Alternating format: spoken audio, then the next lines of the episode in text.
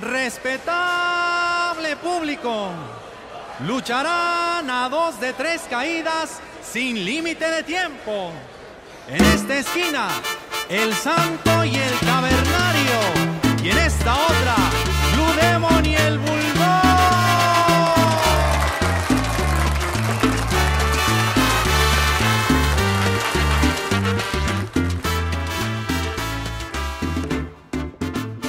Hola, ¿qué tal amigos? ¿Cómo están? Bienvenidos a este tercer episodio de La Hora del Santo. Gracias por eh, seguir estos episodios, por seguir acompañándome en cada uno de, de los, de los podcasts.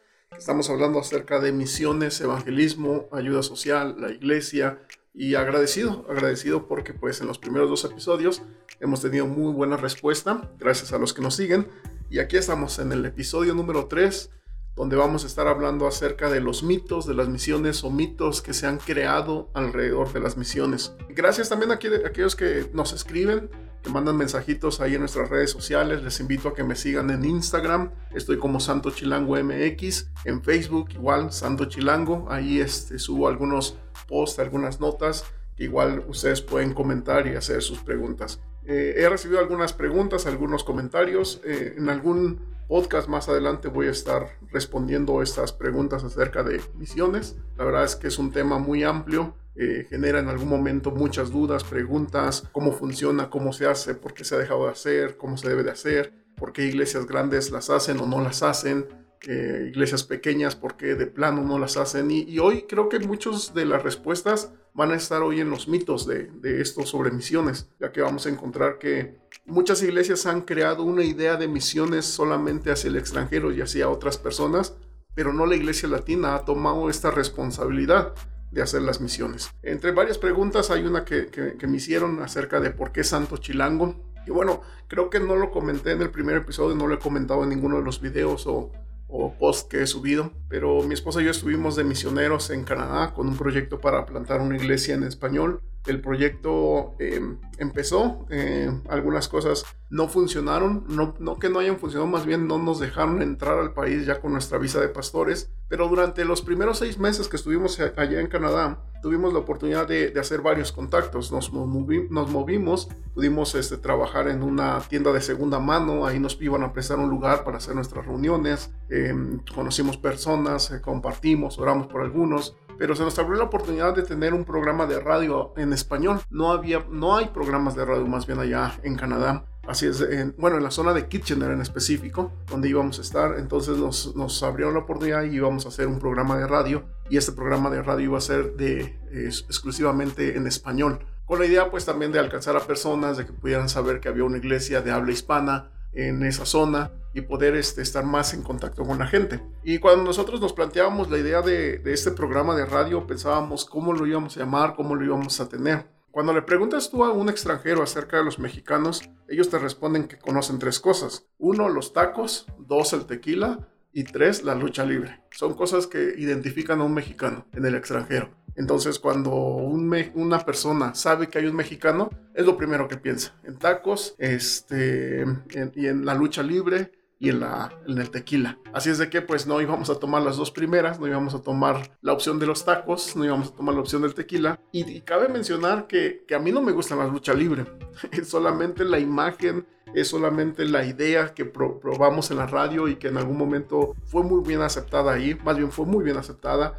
Eh, la, los directores, los gerentes, todos les encantaba esta idea. Así es de que trajimos toda esta parte de, del Santo Chilango y esa es la razón por la cual lo trajimos. Yo soy del, del DF, la Ciudad de México. El plan era eso.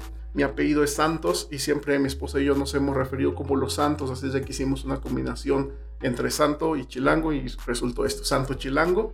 Y este, le pusimos la máscara, un amigo nos ayudó con los diseños y pues eso, este es el resultado. Y hemos querido seguir con esta idea del Santo Chilango para poder hacer un, personaje que pueda compartir acerca de este tema, misiones y evangelismo y eh, pues bueno, esa es simple y sencillamente la razón por qué existe Santo Chilango, por qué la imagen, por qué el, tema. Y lo hemos querido seguir arrastrando, seguir teniendo, seguir conservando. Creemos que es un muy buen proyecto. hemos creído y hemos orado y lo estamos llevando poco a poco. Em, ha generado ahí algunos eh, comentarios, ha generado algunos seguidores. Hemos tratado de buscar que tenga eh, seguidores orgánicos, como dicen, en las redes sociales. No hemos tratado de buscar mucha promoción ni nada, simplemente como, como lo dije en el primer podcast, en el primer episodio.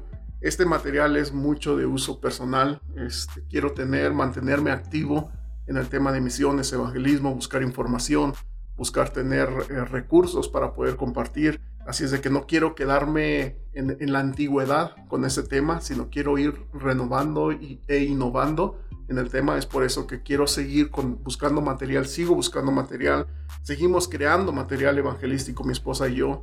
Y esa es la razón del podcast, que no, no es solamente el poder compartir con otras personas, no es solamente el hecho de poder hablar de nuestra experiencia y errores para que otros puedan tenerlos como una ayuda, sino también lo, lo uso como este medio de, de poder estar actualizado. Entonces, cada podcast para mí es una revisión, un análisis, un estudio, y así puedo yo tener material nuevo para, para mí. Es por eso que nace el podcast de la hora del santo, así se iba a llamar el programa, la hora del santo, y vamos a tener la misma introducción que tiene este podcast. Este, para algunos a lo mejor no es no es la introducción cristiana espiritual que, quisieran tener, pero era la parte con la que queríamos no solamente llamar a, latinos allá en Kitchener a voltear y escuchar el programa de radio, sino también a cualquier eh, latino que no fuera creyente y que pudiéramos solamente contactarlo, ¿no? Y esa canción la verdad es que es muy reconocida por, en muchos lugares por los mexicanos. Así es de que eso es el Santo Chilango, eso es la hora del Santo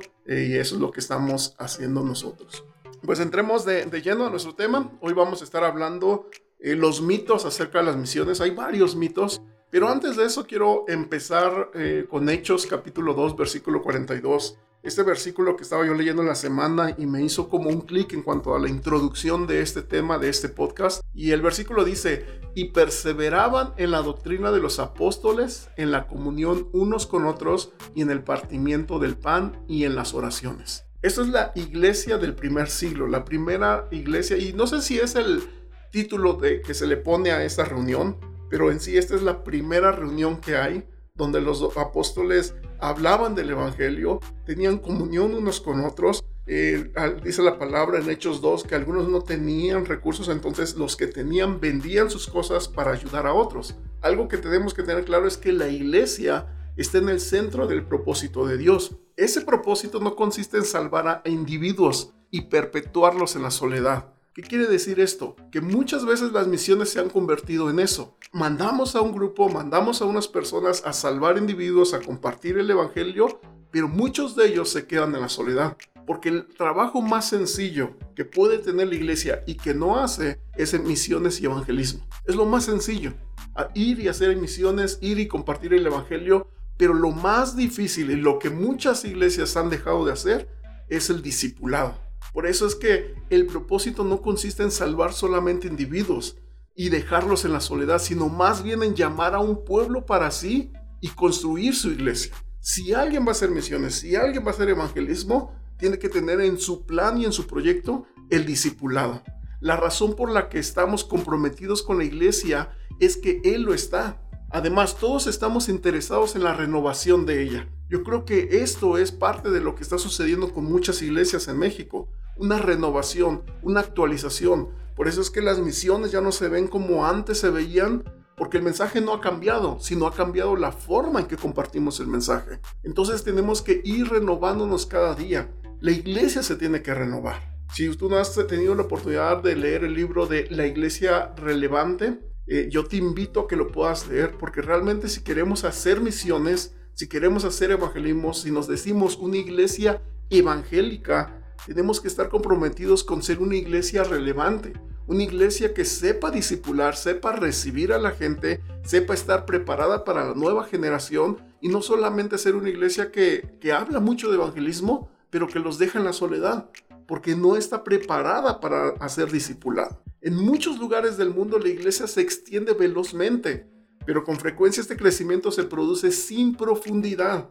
Se ve mucha superficialidad por todos lados. Necesitamos recuperar la visión bíblica de una iglesia renovada.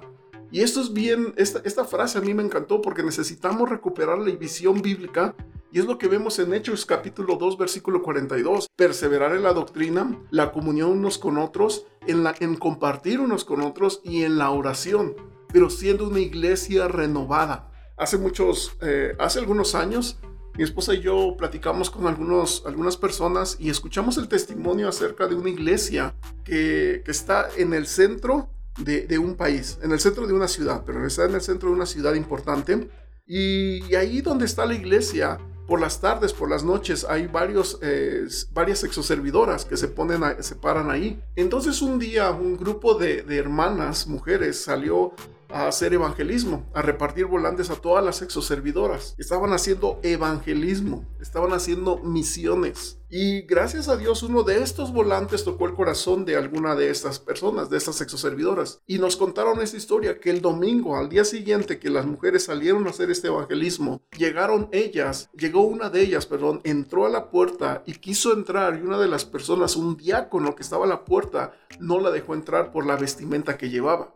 Ella llevaba su ropa de trabajo, pero ella quería entrar porque había recibido un volante evangelístico, se le había compartido el evangelio, la iglesia estaba haciendo evangelismo, pero no había sido renovada, tenía la visión bíblica del evangelismo, pero no era una iglesia renovada, no tenía la mente abierta y que sabía y que estaba preparada que probablemente una de esas chicas podía entrar a la iglesia y que alguien que no estuviera preparado no la iba a dejar entrar. Ese es el gran problema cuando hablamos de evangelismo y misiones que puede haber una persona con un corazón de evangelista, puede haber un proyecto, un programa misionero muy bien preparado, pero si la iglesia no está preparada para el discipulado, va a dejar a toda esa gente en la soledad y no va a estar lista para poderla discipular. ¿Cuál es la visión que Dios tiene para su iglesia? Así es de que cuando leo yo este versículo, Lucas nos dice, después de describir lo que ocurrió el día del Pentecostés y de presentar una explicación de lo sucedido por medio del sermón cristocéntrico que dio Pedro, Lucas pasa a señalar el efecto de Pentecostés dándonos una bella figura de la iglesia en Jerusalén llena del Espíritu. Ese no fue el día en que nació la iglesia. Es incorrecto determinar el Pentecostés como un día de cumpleaños de la iglesia. Ella, como pueblo de Dios, puede rastrear su historia hacia el pasado, unos cuatro mil años atrás, hasta Abraham.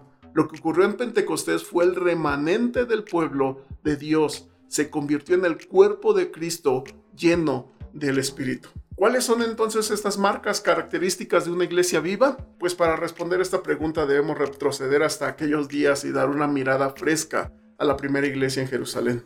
Es imprescindible que seamos realistas. Tenemos la tendencia a ser románticos respecto a la iglesia primitiva. Y yo soy romántico hacia la iglesia primitiva.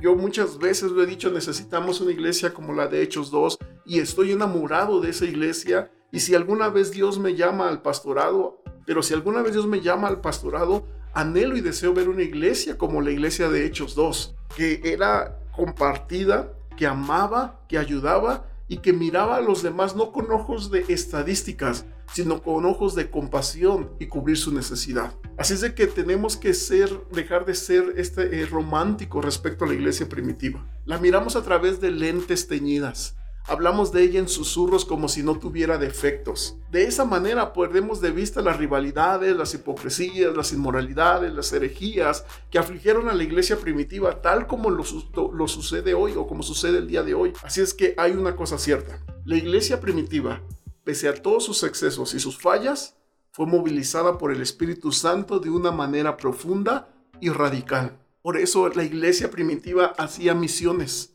Fue la primera iglesia misionera, por así llamarlo, en mi parecer, en mi perspectiva, pero porque era movilizada por el Espíritu Santo, porque era movilizada por el amor que la gobernaba, porque era movilizada porque había tenido un encuentro y estaba preparada para lo que venía después. No solamente salían y hablaban de un Pentecostés, no solamente salían y hablaban de un mensaje cristocéntrico, sino que se movilizaba para lo que venía después. Era relevante en su tiempo y en su momento.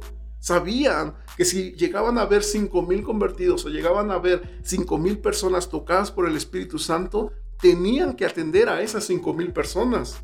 Por eso es que todas vendían sus cosas para ayudar a unos con otros por eso es que eran invitados para que estuvieran ahí reunidos y compartieran el pan y no se fueran y tuvieran un discipulado. Misiones y evangelismo es la parte fácil. Lo complicado y el compromiso es el discipulado.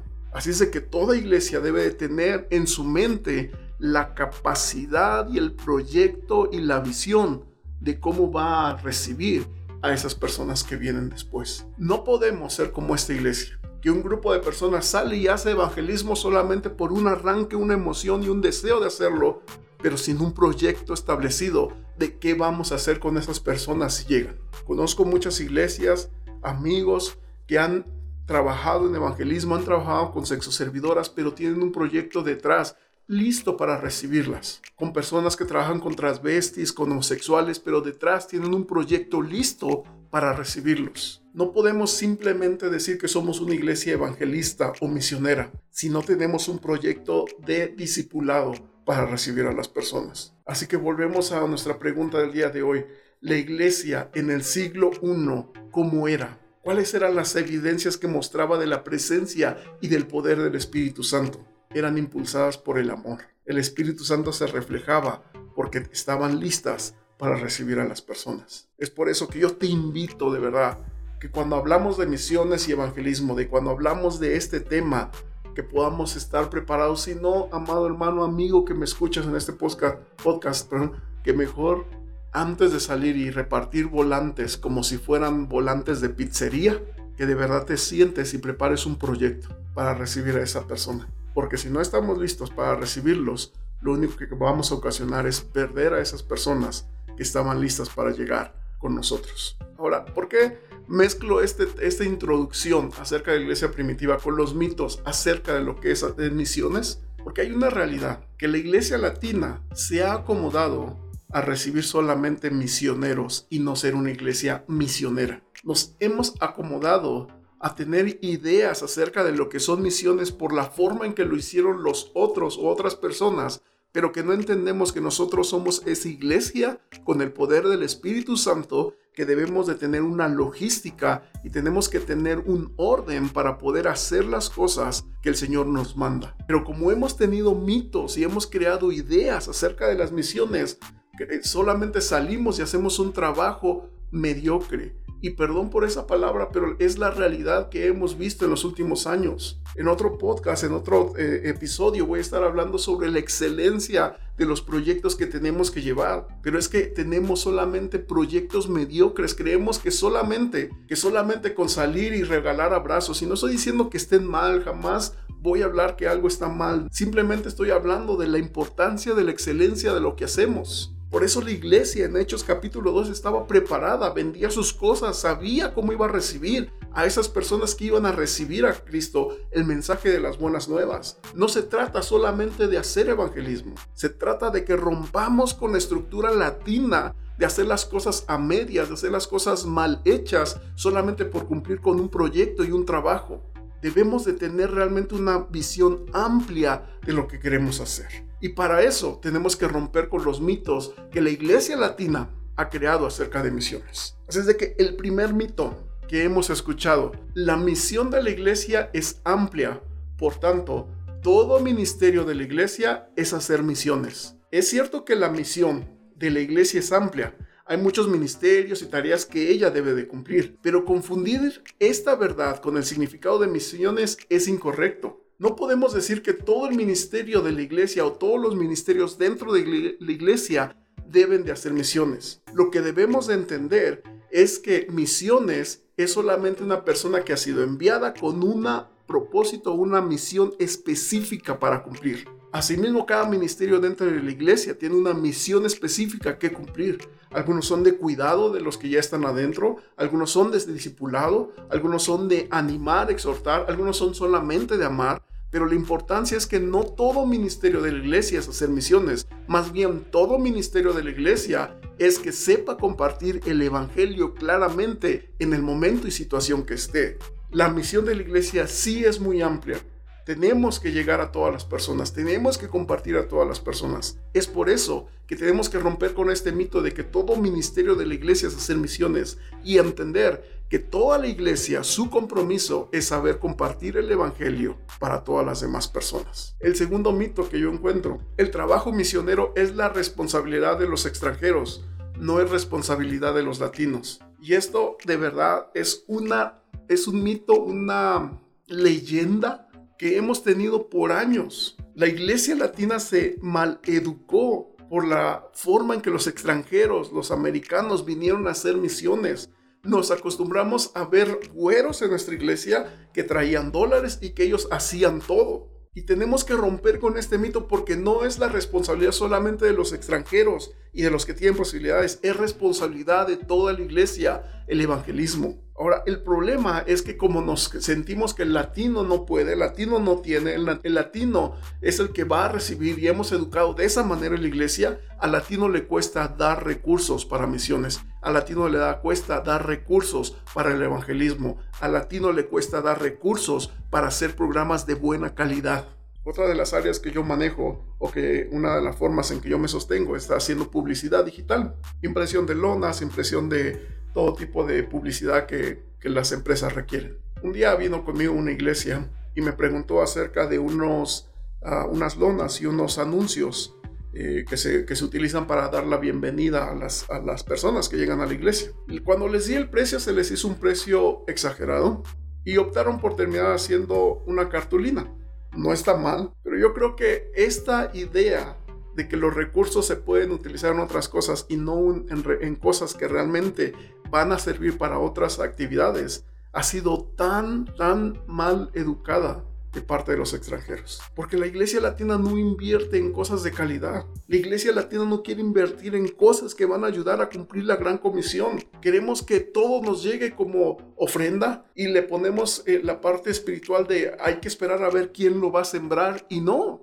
Si yo como latino, si yo como mexicano quiero ver de verdad cosas que sucedan en mi, en mi ministerio, tengo que quitar esa venda, ese mito de que todas las misiones o todos los recursos vienen solamente de los extranjeros. Los latinos tenemos la capacidad de hacer cosas bien, de calidad, y debemos de hacerlas. El, el trabajo misionero es un, una responsabilidad de calidad y se tiene que hacer con calidad porque es para el Señor. Empezaba este podcast contándote la historia de, de que mi esposa y yo fuimos para, para Canadá en nuestro último proyecto misionero. Y cuando llegamos nosotros a la aduana, aún con nuestra visa de pastores, ya con todos lo, los requisitos para poder entrar a Canadá, para poder ser ministros religiosos dentro de Canadá y poder plantar esta iglesia, uno de los policías que nos estaba revisando nuestros papeles dijo esta frase que hasta la fecha no se me ha quitado de la mente. Y él dijo, jamás podremos ver un pastor latino siendo misionero en un país como Canadá. Y es que esa es la idea. Creen que los latinos no podemos sostener a nuestros misioneros. Creen que el latino es el único que necesita y el que va a estar recibiendo de los extranjeros. Y es porque esa es la cultura que se nos ha implementado y ese mito tenemos que romperlo y quitarlo totalmente de nuestra cabeza. No es la responsabilidad de los extranjeros. Es responsabilidad de cada iglesia de cumplir la gran comisión, de ser evangelista, de tener en su mente el evangelio, de poder compartir el evangelio, pero con calidad, tenemos que hacer cosas de calidad. Ya basta de una iglesia mediocre, de proyectos mediocres, de proyectos que no son realmente en la característica de una iglesia que cree en un Dios, que es el rey del oro y la plata, que, es, que cree en un Dios que es proveedor de todas las cosas. Tenemos que ser una iglesia con una correcta forma de pensar. Y no estoy hablando de grandes recursos, estoy hablando, de hacer las cosas con excelencia. El tercer mito que encontramos, con misiones a corto plazo vamos a terminar la tarea misionera. Lo que se puede lograr con una visita de 7 a 14 días es tan limitado que realmente no se puede hacer más que animar a una iglesia local a seguir fiel a Dios. Por medio de cortas visitas es imposible hacer una correcta evangelización y mucho menos plantar una iglesia saludable. ¿Son buenos los viajes a corto plazo? Lo son. Nosotros hemos hecho muchísimos viajes a corto plazo de 7 o de 10 días.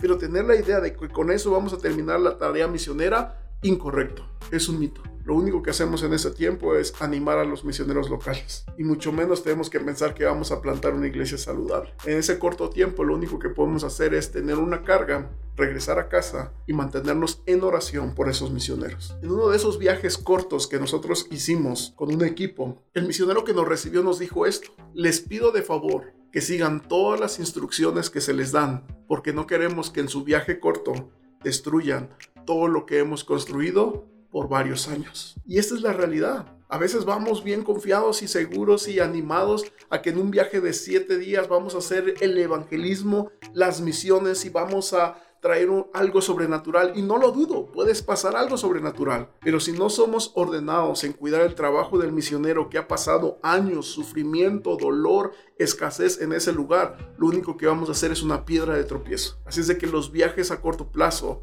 no terminan la tarea misionera, solamente son para animar a la iglesia local y traer una carga para poder amar a ese lugar y de alguna forma seguir teniendo ese lugar en nuestro corazón. Cuarto mito, los métodos de evangelización que usamos en la ciudad darán buenos resultados en cualquier lugar. Esto no es cierto. Ese es el peor mito que podemos tener como iglesia. No se puede evangelizar a los tribales y a los islámicos en la misma manera que acostumbramos a hacerlo con los católicos de la ciudad.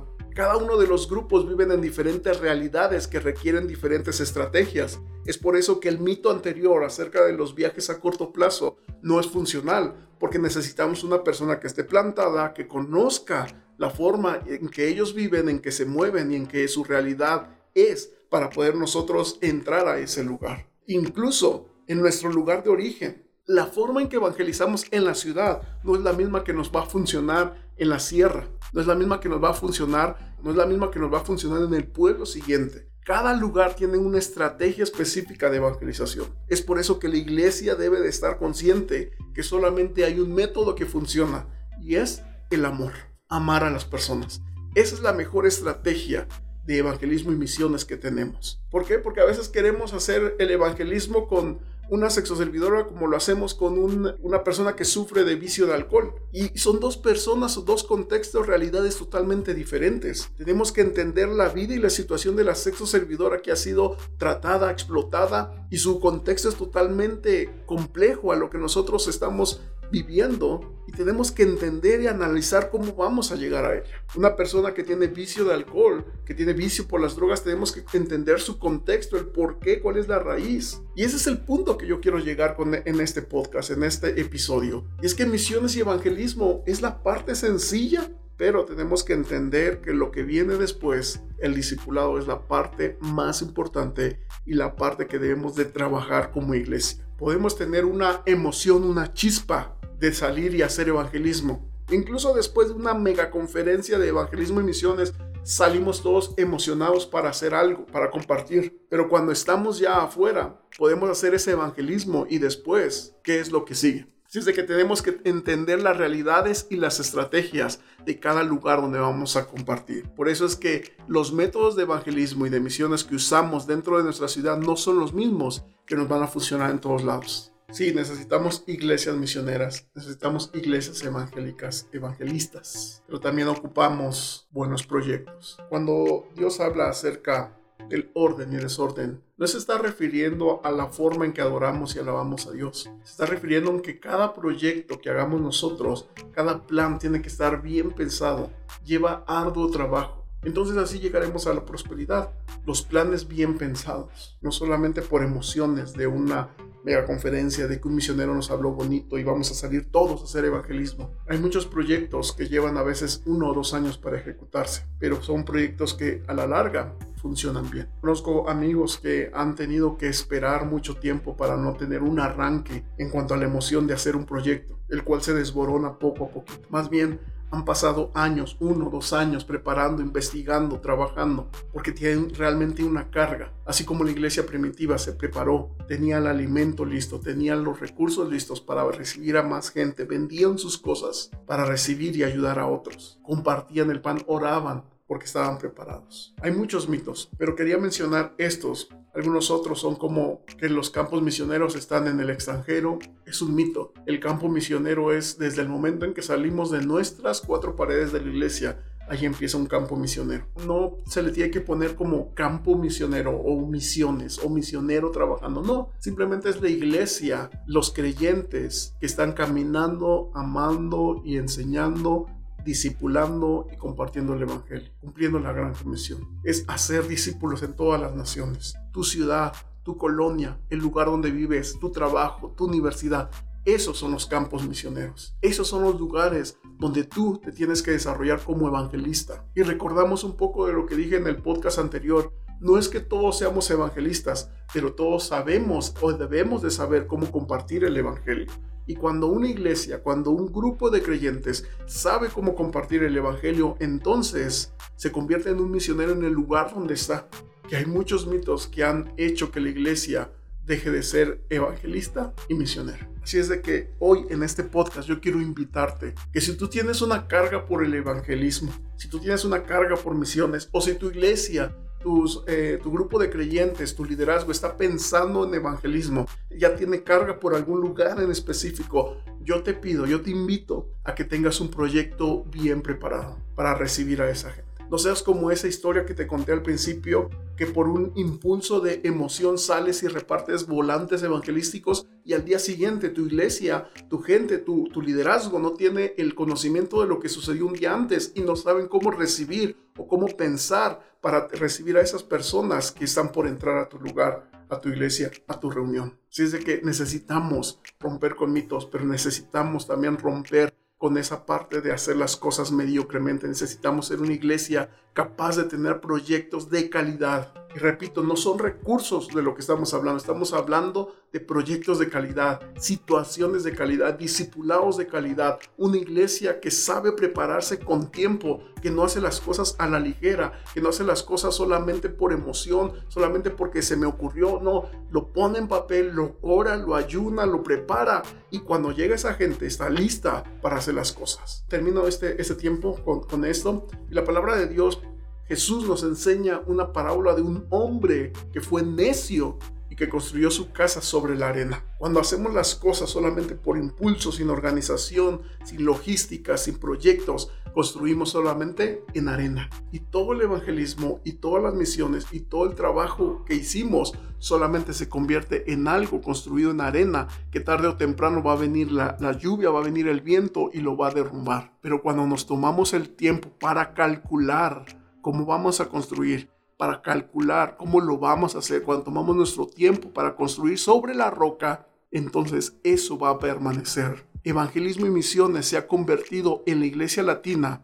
solamente esporádico, de 30 minutos, de salir a hacer eh, payasos, mimos, un drama, y como salga y si alcanzamos uno, eh, valió la pena por uno. No, Evangelismo y misiones es un proyecto dentro de la iglesia, es un llamado de parte de Dios para la iglesia, es donde se le da la gloria y la honra a Dios, es donde se exalta su nombre, es donde se planta la iglesia para poder hacer ser luz en medio de las tinieblas. No podemos dejarlo solamente a la deriva y decir cómo salga, solamente es repartir volantes, es pararnos y dar abrazos, es pararnos y, orar por la gente. No, es un proyecto que tiene que ser bien plantado. Estamos compartiendo la palabra de Dios a otros pueblos, a otras personas, a personas con necesidad, personas que se están suicidando, que están pasando por depresión. Y si la iglesia no está preparada, no ha construido sobre la roca, entonces, cuando esas personas con depresión, con pensamientos de suicida, con vicios, llegan a nuestra iglesia, se van a derrumbar porque hemos construido un proyecto sobre la arena. Rompamos con los mitos. Hagamos cosas de calidad para el Señor. Alcancemos a las personas de una manera integral. La ayuda social es un impulso del amor de Dios, pero el evangelismo y las misiones es algo que está en el corazón de Dios. No podemos ser superficiales en el evangelismo. No podemos ser emocionalistas en el evangelismo. Este fue el podcast del Santo Chilango. Les agradezco, les mando un abrazo. Síganme en mis redes sociales, Instagram y Facebook. Cualquier comentario o pregunta, síganlas mandando por esos medios. Gracias y un abrazo. Que Dios los bendiga.